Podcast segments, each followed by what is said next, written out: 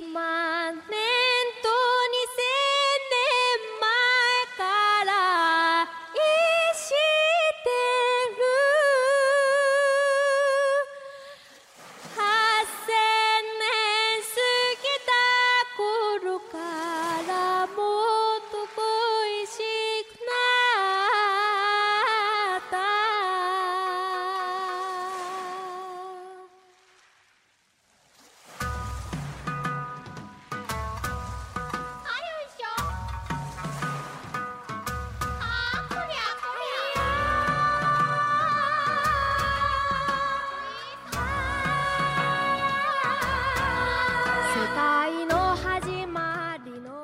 裸聊要收费的，同时拿到了那个是什么日本和米国的研究生的 offer 是吗？除了纽约都是村儿。其实你会发现，你可能花了五十多块钱买一个铅笔，但是你走到曼哈顿的街上，你如果把后面的背景，就是那些特别漂亮的高楼大厦给 P 掉的话，你美国的鸡蛋多少钱？它是一个小费国家，老板拿着你写完的那个条子，自己再去电脑上面操作，就直接把小费扣掉了。在那边你有打工吗？九百刀的话，我觉得对我来说，房租、水电费肯定是能交了，然后还能剩出来一两百刀花一次。应该是两个月的水费吧，三千八百七十日元。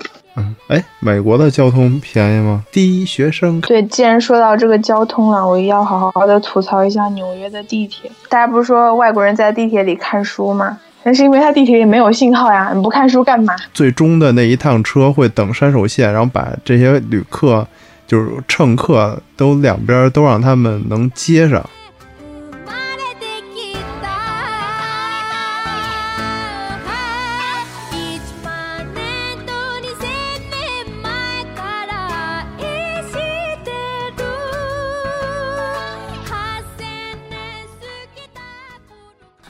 哎，大家好，欢迎收听我们这期的 c h e c o 聊日本啊。我们这期的关键词呢是，呃，哎，要不然我们把这期做成周年节目吧？可以啊，啊，那就先讲鬼故事还是怎么着？呃，鬼故事讲的也没什么劲了，咱们先讲讲美国和日本留学的什么差异吧。不不，就是美国和和日本那个生活中的差异。啊，因为我是嗯其实对因为我说是留学，但是我基本都是在玩儿。嗯，对。然后我是没去过美国的四零三嘛。我是好久没有录音，然后听到赛马的声音，无比激动的 Niki。我是四零眼中的变态 YAJ，但是四零总说，但四零总四零总说我是变态，但是他现在录音的时候在躺着录，什么？姿势我不知道了。光着呢，光着腚。深夜裸聊，裸聊要收费的，又没视频，是不是？今天非今天今天非常荣幸能和那个七里口早期的那个前辈一起录，赛马大前辈。他他是那个 R 九九的创始人，嗯，对，二九九都好久不录了，哎呀，这好伤心啊！哎，主要是二九九的成员现在各种比较忙。嗯，对，所以呢，Niki 是是是放弃了日本啊，就这个这个什么学霸的世界我不懂啊。Niki 是同时拿到了那个是什么日本和米国的研究生的 offer 是吗？呃，其实严格来说，日本的那个 offer 应该不能叫研究生的 offer 吧，就只是呃语言学校的那个录取通知书，然后我就只要把学费交就可以过去。但是我其实应该是被迫放弃吧，因为我爸还是看不上日本，他就觉得日本就是没有美国好，就就没办法。哎，那也就是说你没去日本，不是基于你自己的自主意愿。对我真的还是现在超级想去日本，然后我就觉得我是有病吧。我在美国，我一点都不会思念中国或怎么样，但是我会非常思念日本。我就觉得我整个人 不太正常。我我更我更我更不正常。我在我在日本看美剧、看美国电影、玩美国游戏，就是不不看日语。所以你是假那你们俩应该换一个。非常。对，所以我们这期是假如假假装在日本的 YZ 和假装在美国的 Niki。把说算把反。说反了。对对对，假装在美国的 YZ 和假装在日本的 Niki，对，对。是假装。或者假装在地球的四零三假装在泰国泰国的四零三，嗯泰国是个好地方，对呀、其实都说泰国好地方，是不是？那个什么河两岸都是大绵羊啊，什么河？泰国是什么河？不不知道湄公河是吗？不知道。哦，好像是，是吗？好像是啊好像是，好像是。啊，刚才日本报道说那个英英国要脱离欧那个欧盟，呃啊，不是一直都就都在闹嘛？英国就是个逗对，逼现。现现在闹的比较严重。因为刚才突然间想想到泰晤泰晤士河，想到英国。啊，嗯，嗯，哎，所以呢，我们这期周年节目呢，哎，硬要硬要做成周年节目的一一期普通节目啊。然后我们先来聊聊，呃，等于 Niki 这边在美国，然后在日本，呃，这个这个美国和日本好像是目前中国人要去留学的比较比较多的两个地方，还有一个什么英国之类的。对对对其实，其实我始终认为是去去不起美国和英国的，然后就来日本了。因为来日本还是成本比、比比美国低很多。嗯，是要低一些，但是还是美国还是比英国要便宜一些。英国实在是英国英国是贵，那太贵了。那那句话是那句话是这么说的，说是有本事的去美国啊，是吧？有钱的去英国，然后什么都没有的去日本。有梦想的去日本，反正日本就是我的梦想。嗯，所以嗯你现在就在美国，觉得跟日本有什么区别吗？或者说跟国内的有什么区别？给给大家，因为我们之前做过太多日本留学的东西了，然后是不是啊？做一做一做美国也很好嘛，啊，呃，也是，我们可以多元化，我们是一个很国际性的节目，international。呃，其实跟日本对比的话，因为我其实之前在日本也就待了半个多月吧，所以可能我的对日本的主观感受，也就是，嗯，待的时间比较短，短期的嘛，所以可能跟长期嗯在日本住的那些人的感受还不是很一样，所以我觉得可能我比较直观的美国的感受，可能跟国内的对比会比较多一些。跟日本的对比的话，可能就不是说那么的客观，因为毕竟我在日本待的时间也不是特别长，所以反正第一开始去，先从生活开始说。嗯，生活生活，一般咱们留学的话，这个生活成本这块还是不可避免的，就是这个话题。嗯，那就先说说物价吧。就嗯美国的话，呃，他们就因为它的那个应该怎么说城市布局吧，就是跟国内不是很一样。因为我待的这个嗯地区呢，还稍微好一些，我是在纽约附近，所以就是美国，我们大家都说美国是除了纽约都是村儿，就是只有纽约是一个城市，然后可能跟国内的大城市北上广差不多的，就是有地铁、有公交、有出租，然后出门有超市、有便利店，然后就是交通还算比较便利，你可能能够步行到达一些地方。但是如果出了这个纽约区的话，就在纽美国的中部中部地区或者是东北部地区的话，就真的是大农村。就你开车从你家去超市，可能要开车一到两个小时。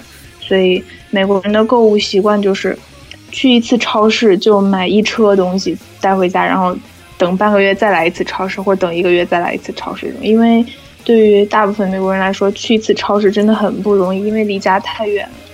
所以这是一个方面。然后再说物价的话，我个人这得我觉得就是个人的主观感受，就是大件儿的东西，美国要比中国便宜，然后然后小件儿的东西，美国要比中国贵，就是因为它大件儿指的大件儿指的就是可能，呃，电子产品，然后衣服，嗯。然后化妆品，然后奢侈品牌这些东西，因为可能是他们的嗯。税比较低。然后小件儿的东西，就是因为我去的时候，我是基本什么学习用品什么都没有带，然后生活用品我不可能说我带个脸盆儿过去，我带个牙刷杯过去，然后带个水杯过去，不可能。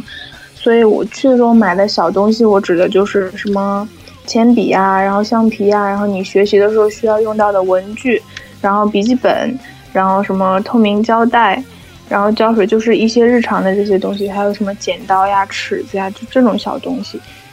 因为它可能按美元来算，你看那个数字标签，数字上面也是什么一一美元、两美元、三美元，但是你换算一下汇率的话，其实你会发现你可能花了五十多块钱买一个铅笔，不是买买就铅笔还没有那么贵啦，可能就是买一卷透明胶带，或者是买一个笔记本，就是换算成人民币，你就会觉得特别贵。哎，那现在美元和人民币的汇率是怎么换？我今天才查的，好像已经六点五九多了，估计还要继续涨，所以先一美元，对一美元等于七人民币，对，估计又要回到差不多。有有点要回到七时代的感觉，好心碎啊。嗯但是其他的东西，比如说我要买那个洗发水儿，然后把它就呃，我买的洗发水大概就是三美元或者四美元多一瓶，嗯一大瓶，就是换算成人民币跟国内价钱差不多。然后再来电子产品，五五百，对，就是那种对，就是 五百毫升那种大容量装的。和日本差不多，日本大概七百七百多日元。对，其实这种东西那个价钱倒是差不了很多。然后衣服的话是真的非常便宜，真的便宜到哭。但是有一个问题就是很丑，就是皮非常对，很对真的很丑，你无法想象那个衣服，就真的只是一件衣服，就是美国人对衣服的要求就是能穿就行。我就我就真的很无语，走到街上，其实就你会觉得纽约，哎呀是。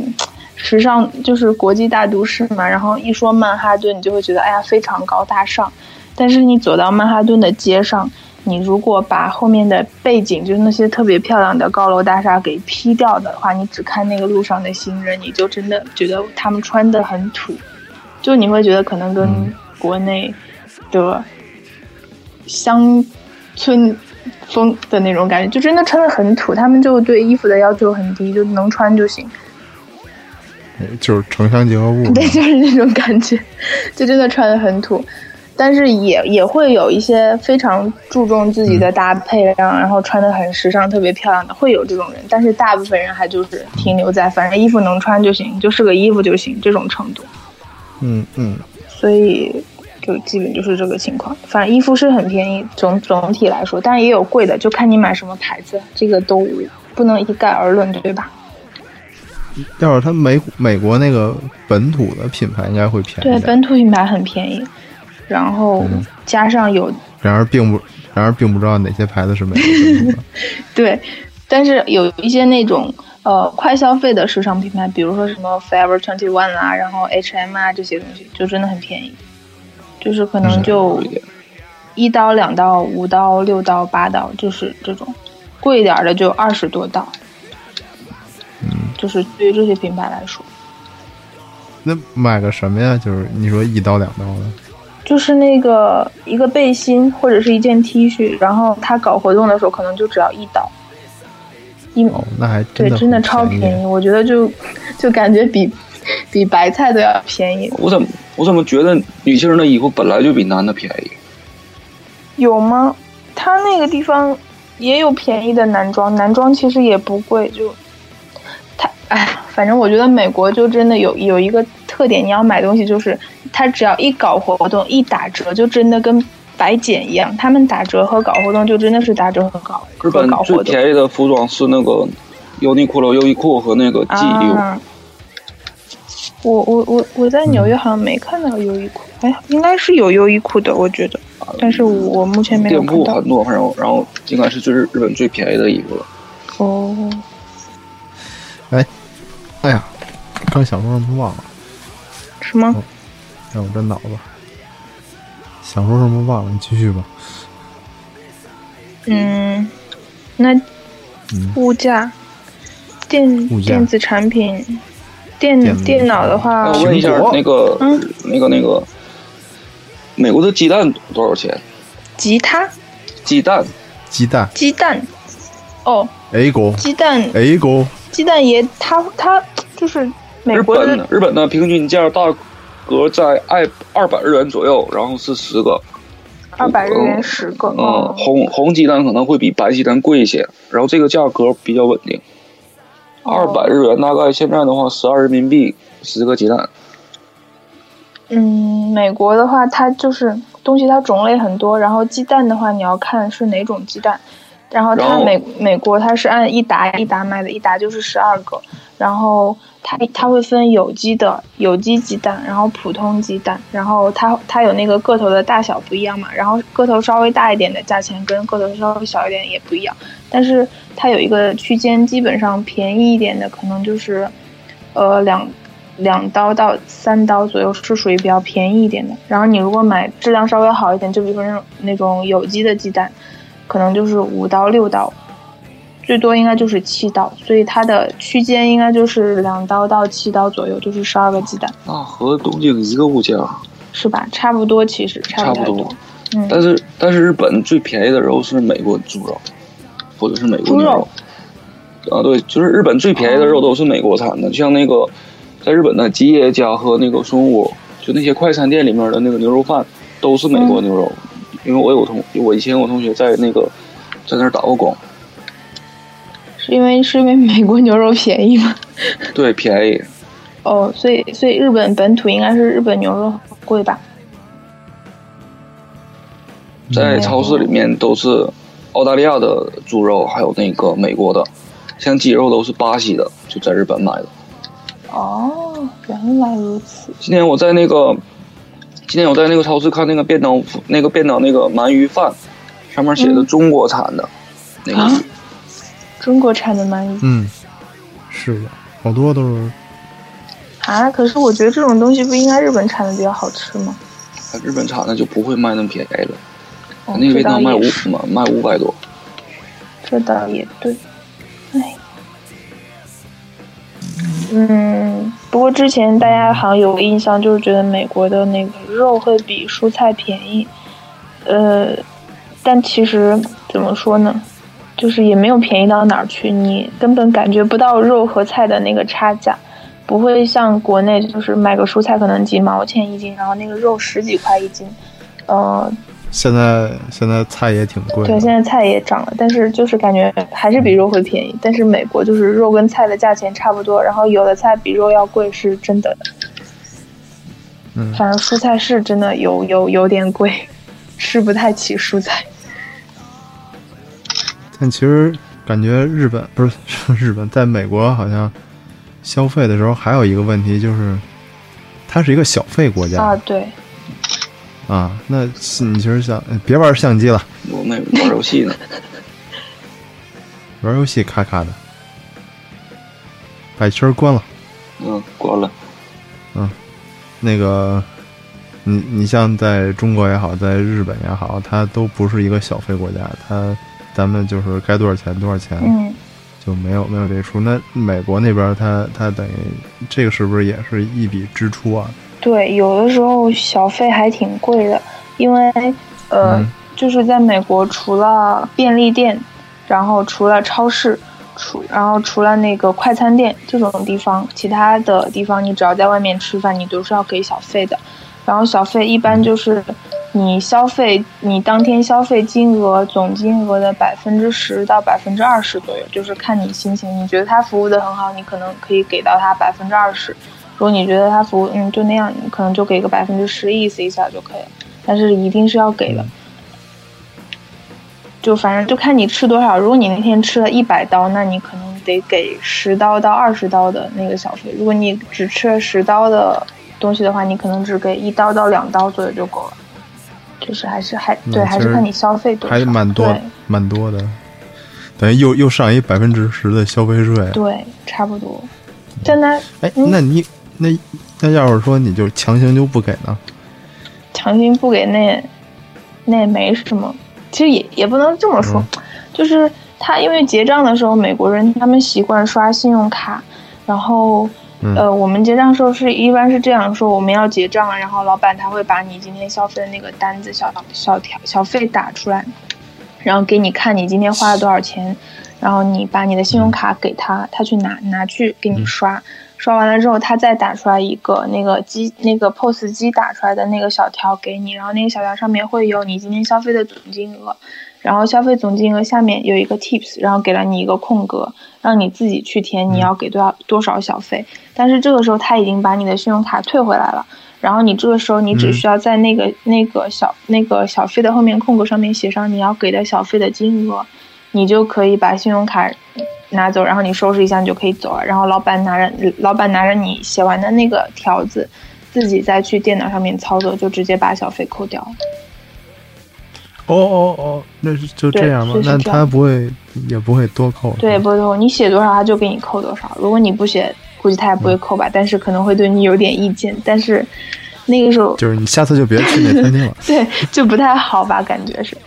但是好像他们是是怎么着？是是那个好像是那个，嗯，就那些服务人员、服务员之类的，就是基本工资特别低，然后完全靠小费来活着。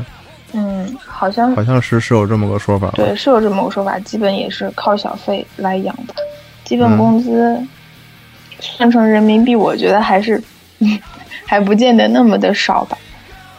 嗯但是反正主要还是靠小费，因为小费还是蛮多的，尤其是如果那个餐厅的单价就挺高的话，一一餐吃下来，因为他们都是不是像我们说点个菜干嘛的，就他们会分很多什么前菜，然后什么甜点，然后主菜，然后又要有汤，然后又要有配菜，又要要有各种饮料，反正就前前后后加起来，你怎么就是整套吃下来，怎么也得五六十刀吧，反正。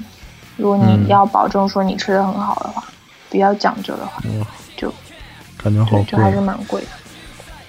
嗯哎，那在那边你有打工吗？也没有，没时间你说我们，啊。我美国他就是我们美留学生是 F 一签证，然后这种签证的没有办法在校内打工，就不不是说错了，没有办法在校外打工，只能在校内打工。所有的校外打工都是非法的，但是校内打工的机会又少得可怜，竞争激烈，就不见得说你想打工你就能够有打工的机会。所以就哎那校内打工他都打什么呀？校内打工就餐厅、学学校餐厅呀，然后学校图书馆呀，嗯学校的办公室呀，留学生服务中心呀，就是主要是一些这种校务之类的工作吧。但是好像图书馆的工作是最抢手的，因为你坐在那儿，你就可以干自己的事情，然后只需要有人来有人来找你帮忙的时候，你离开一下就可以了。哦，还有一个就是 TA，就是 Teaching Assistant，就是助教吧。对，助教。助教工资很高的，嗯，但是助教是最、最累的，但是助教应该还有一定的要求。啊对，他会对你的学习成绩有要求，然后对你嗯的、对留学生来说的话，语言肯定是有一个要求，你要能跟教授和其他的学生能够流利的交流，因为 TA 有的时候要去给给本科生做辅导，就是研研究生的话嗯去给本科生做辅导，所以你英语要足够好，然后你那科的成绩也要足够好，才能给别人辅导，就是这么个情况。嗯。哎，那像这种打工的工资呢，呃，就就没研究过了。我没有没没有特别研究过，因为我还没有就是准备说要面试工作干嘛。但是我有同学他他那个面试了学校办公室的一个工作，呃，是按小时给的，然后嗯也一周是最多工作二十个小时还是二十八个小时，我没记清。但是一个小时好像是一个小时是几十刀来着，反正他一个月最多是可以拿到九百刀左右，嗯九百刀左右，其实还蛮多的，我觉得。那就是这个钱对于就是一个嗯留学生的生活来说，它能占到你生活能能对你的生活有多大的帮助呢？九百刀的话，我觉得对我来说，房租、水电费肯定是能交了，然后还能剩出来一两百刀花一下。但是生活费、就房租、水电费是可以，就是完全包，但是生活费可能包不完。嗯，那这生活费大概会有花到多少钱？唉？心碎。我的房租，嗯。我的房租现在是一个月五百二十五刀，然后加水电费一个月五十刀左右，所以房租、水电费一共就算六百刀吧，这和然后东京一样啊，差不多吧，是一样的吧。然后除掉这个，除掉这个的话，生活方面，我一个月刷信用卡，我可能能刷到三四百刀左右吧。嗯，就你也没有没办法，你提一提信用卡，心里打一个颤。嗯，我现在我每个月要还五万日元的信用卡，算一下是多少人民币这个概念。五万日元大概我看看，反正我现在有四张信用卡，嗯，怎么那么多？嗯，四零跟四零四张还多四张还多，你让我们的信用卡小王子听见了 啊！我只有两张哎。四百六十美元。啊，那差不多。那我那我们两个消费真的差不多哎。东京真的好贵啊！嗯，东京可不是好贵吗？日本本来物价就高。哎，真的是东京也是。日本，我觉得日本最贵的就是交通了东。京压力很大，我刚刚把这个水费单子打开，应该是两个月的水费吧，三千八百七十日元，天呐，三千八百七十，我自己用的是三十五美元，应该是一个月的吧？那个怎么着？一对东京，我觉得日本这贵的就是交通啊！我操，你这坐个对对电车随便坐个坐坐吧坐不了几站地，一一千日元就没了。交通还好，交通我我我我没有什么交通费，但是我是那个吃我我在吃喝上面花的特别多。嗯，哎，美国的交通便宜吗？不便宜。我坐地铁，然后坐电车、坐公交，大概就平均来说就是两刀到四刀左右，就是看你坐的那个站嘛，站的距离不一样，嗯但基本都是两刀到四刀左右一次单程。哦，嗯，是那还是比比国内贵点儿。然后它还有一个纽约，纽约的交通方式比较多。纽约还有一个火车，就是这个火车只在纽约范围内跑。然后纽约，嗯纽约本岛和长岛中间是用那个火车连接的。那个火车坐一次就是八刀到十二刀之间，单程。就是哎但其实我感觉啊，就这个东西，咱不应该是直接就汇率这么换来换去的，嗯咱还应该结合到他们的购买力哦上面去算。对，其实你要是按他们美国人的平均工资的话，应该就跟咱们这儿一两两块钱、四块钱人民币的感觉差不多。对，是一样的。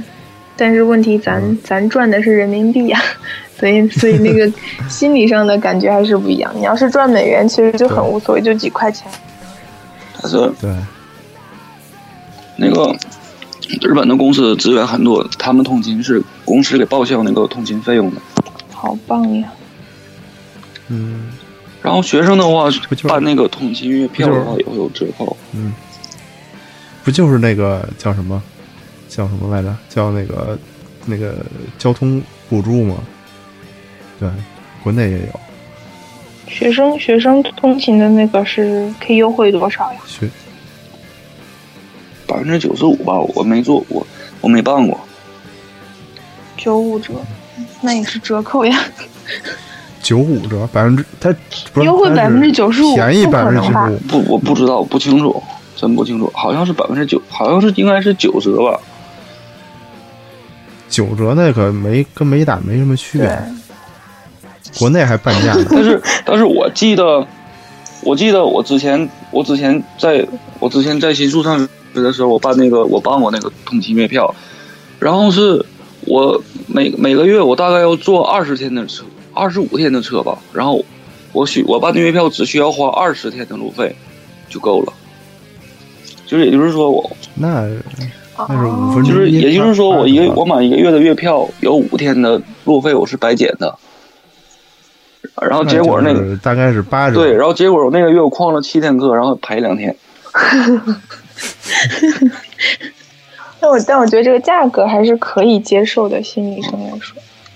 嗯，美国好像没有这种这种办学生卡的这种说法。他们虽然有公交卡，但是我觉得那个公交卡好像没有优惠，反而好像比单买还要贵，有的时候。但是第一学生卡，对它它并没有那个，他就是给你一个卡，然后你要往里面充钱，就是这样。然后好像没有什么优惠。Hello，哇 Hello，陷入了迷之沉默。哎，你之前不还说你要吐槽那个、那个地铁对，既然说到这个交通了，我要好好的吐槽一下纽约的地铁。真的是，因为我之前去日本的时候，被东京的地铁给震撼到了，然后再去纽约的时候坐纽约的地铁，那个心理落差实在是太大了，我有点接受不了。就首先？首先，首先设施来说，它设施破，我就不说了，这个没有办法避免，毕竟它建的比较早嘛，它设施破，我也不说了，好用就行。但问题是它一点都不好用，而且嗯大家不是说外国人在地铁里看书吗？那是因为它地铁里没有信号呀，你不看书干嘛？真的没有信号。然后就是一个，它就是一个 bug。我刚去纽约，就人生地不熟，然后就去了好几次纽约，每次去都迷路。我就想，我有地图怕什么？我就拿手机地图导航，然后就要坐地铁，我就想上了地铁，我再导一下，我看我坐的方向对不对。但是它地铁里没信号，我手机连不了，我就不知道我坐的是什么方向，我就只能看它那个地地地铁地铁上面有那个广播广播报站，然后它上面地铁上面会贴一个那个就是站，就是每一站都有什么，就是它这条线都有什么站那个牌子，我就我就听着广播，然后对照着它停了哪一站哪一站，但是我发现我手机手机上面有一个地图，就是地铁的地图，然后对照一下地铁里面、车厢里面贴的那个路线图的站，然后再听广播，我觉得完全对不上号。然后三个都对，三个都对不上号，完全不一样。他也不报那个地铁上面贴的那个，然后他也不报我地图上的那个，我就不知道我到底坐到哪儿去了。我就只能坐两站就下车，然后在地铁站里面嗯晃一圈，找了一下地铁站上面的地图，然后我就看一下我该坐哪条线，然后好不容易找对了线，进到那个站台里面。他又不标那个方向到底是往哪边，他只标一个 uptown 跟 downtown，然后我又不知道哪边是上从那边，对我又不知道哪边是哪边，然后就只能瞎坐，所以就每次瞎坐完之后再出地铁站，我都不知道我在哪里，每次都是这样，嗯，这么迷了两三四次之后，我才终于找到了坐地铁的诀窍。不是，其实你要坐地铁的话，就算它有有手机信号，也没有 GPS 信号。是吗？但我至少可以搜一下我那个方向是是不是对的。那问题我连不上网就很尴尬，就很烦。嗯而且还有一点，纽约地铁它就是它周一到周五的时候，因为是大家都上班，所以它几号线就是几号线，然后几点钟开就是几点钟开，它走哪条线就是走哪条线，都是按部就班的，跟你的那个时刻表什么都是一一样的。但是，一到周末，纽约地铁就完全大混乱。就是它会不断的改线，然后今天这个线不开了，明天那个线不开了，然后今天这条线开，但是它不走它平常的站台，它要走另外一条线的站台，然后你要到别的地方去上那个地铁，要不就是今天这条线虽然是这辆车，但是它不是这条线，比如说这这这个车厢它上上面写的是 H 线，但它今天开的不是 H 线，它今天是 M 线。就很乱，然后你他们当地人，纽约当地人一到周末的时候去坐地铁，他们进地铁站第一件事也是要去找地铁站工作人员问一下，今天我我要坐的这辆车是不是还是这条路线，或者是我要我要到什么什么地方去，我今天应该坐什么线？他们第一件第一件事也是要问这个工作人员。就反正周末去坐地铁的话就，就感觉很瞎，就完全不知道怎么办。不是不是说美国人就是就不不太爱坐地铁吗？也是。纽约的话还是坐地铁比较多。呃，日本的地日本的地铁到周末车厢基本是空的，为什么？没有人坐，为什么？然后路上也很少有人。周末的话，他们都去休假什么的，就是也没有人通勤。可是出来玩也是要有交通工具才能出来的呀？难道难道都开车吗？但是他们但是他们的时间就不集中了，几点出来的都有。哦，哦原来是这样。但是晚上就是末班车，就是夜里的时候，就是夜里十二点的时候会会会车厢会很满，因为末班车他们会都回家什么的。但平时的哦，对，其实日本地铁就是就是最后最终电车的时候，它那个中电，我觉着国内有一点就应该跟人家学一点，就是这个，它那个中电，它就是京东京不是以那个山手线那个它山手线是个环线嘛，不是以以它为主嘛，然后它就是其他的那些放射线的地铁，就是都会等山手线的终点。就是它那那些那些地铁的那个最终的那一趟车会等山手线，然后把这些旅客就是乘客都两边都让他们能接上。哦，明白吗原来是这样。啊，他们有个词儿叫那个是，他那个地铁里边有一个那个专用，就是他们自己发明出来的词叫那个山手线等待，就是说那个在终电的时候，那些放射线会等山手线，然后让两边的那个乘客去交换，交换完了之后，然后再开，就就是因为在国内我就碰上过这种特二逼的事儿，你知道吗？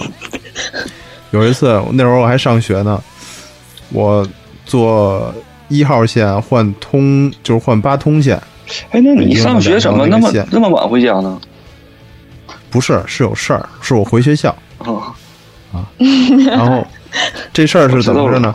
就是就是八通线的最终电车比一号线的最终电车快，不是两分钟就是三分钟，也就是说你坐一号线的终电，你根本就换不上八通线，哦，那就很尴尬吧？。它它就比它快，你说就快那两三分钟，你有什么意义？但是它就比它快。哼好尴尬。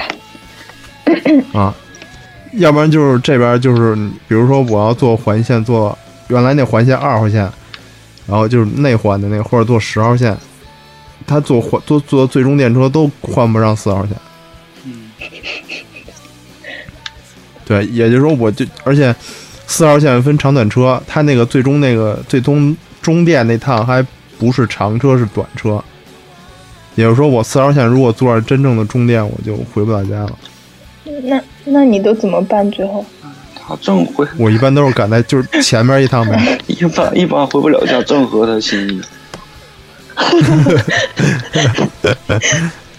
最最好就能，哎，不是，我要坐坐不到，坐回不了家，那个坐不上最后那趟车，我就只能打车。对，所以这个还挺挺恶心的。